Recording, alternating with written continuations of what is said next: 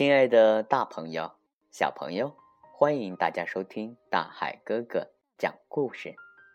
今天我继续给大家讲故事中国图画书《长城的故事》。这本书呢，由李健编绘，新疆青少年出版社出版。长城，大海哥哥听说过很多次，遗憾的是，我也没有去过。我相信，在我们的听众当中呢，有很多人去看过长城，甚至啊，用手摸过长城。今天啊，不管是看过的还是没有看过的，大海哥哥将带领大家一起去探索长城。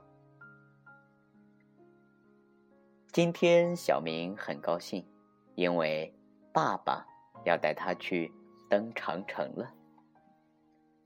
车窗外，长城像一条巨龙，匍匐在连绵起伏的山峰上。爸爸告诉小明：“孩子，长城的长度有两万多公里。两千多年的时候，很多帝王都曾修建、重建、维修和加固长城。今天啊，我要带你去八达岭长城。”八达岭长城有五百多年的历史，入口处的关城非常的高大。小明顺着台阶飞快地往上爬，当他回头时，发现爸爸还在半山腰呢。小明顺着城墙内的道路边走边看，居高临下，视野开阔，美景尽收眼底。不知不觉，天色渐渐的暗了。突然，小明看见前方有光亮，他向着光亮处走去，看见那里站着一个身穿铠甲的将军。将军的手里拿着一盏点亮的油灯。我叫小明，跟爸爸来这里游览长城的。您是谁？为什么会在这里？小明问：“孩子，我啊，哈哈，我是守护长城的将军，正要去各地巡逻。你想跟我去看看吗？”将军问。小明很高兴地接受了这个邀请。于是，将军拨了一下灯芯，灯光一闪，小明和将军来到了一个陌生的地方。将军告诉小明：“这是两千六百多年前的楚国，他们正在修筑的城墙，就是长城最早的雏形。”随后，将军又拨了一下灯芯，他和小明来到了两千二百多年前的秦朝，恰逢秦始皇，中国的第一个皇帝，率领将士。巡视长城，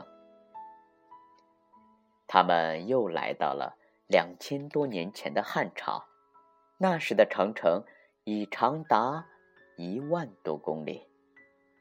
接着，他们来到了六百多年前的明朝，明朝是长城修建工艺最高超的时代，长城规模更巨大、更坚固。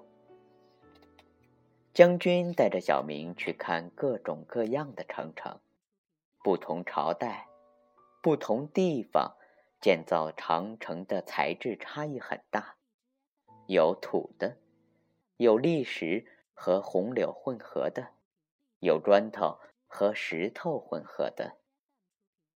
将军，嗯，这真是一个大工程。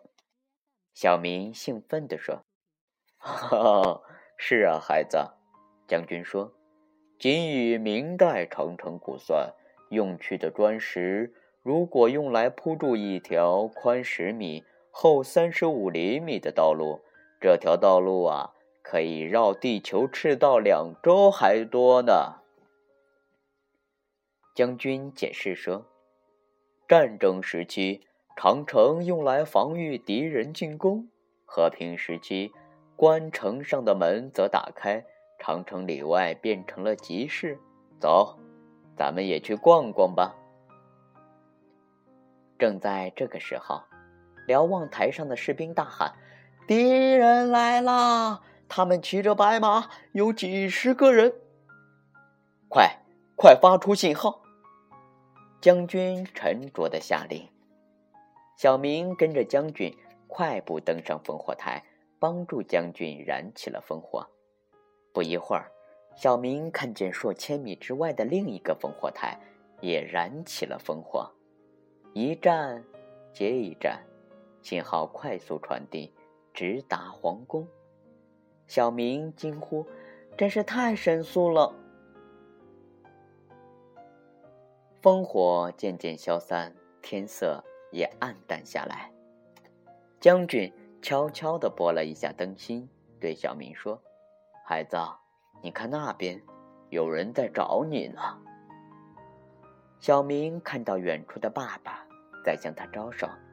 当他再回头时，小明发现将军不见了，只剩他一个人孤零零的站在烽火台上。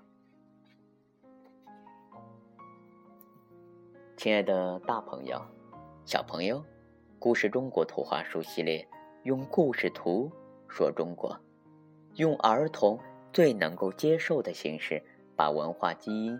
浸润进儿童的心田，希望他们能成为拥有中国文化灵魂的人。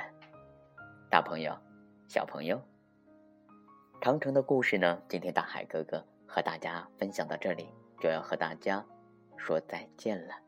非常感谢由茂业三楼老约翰儿童绘本馆提供的图书。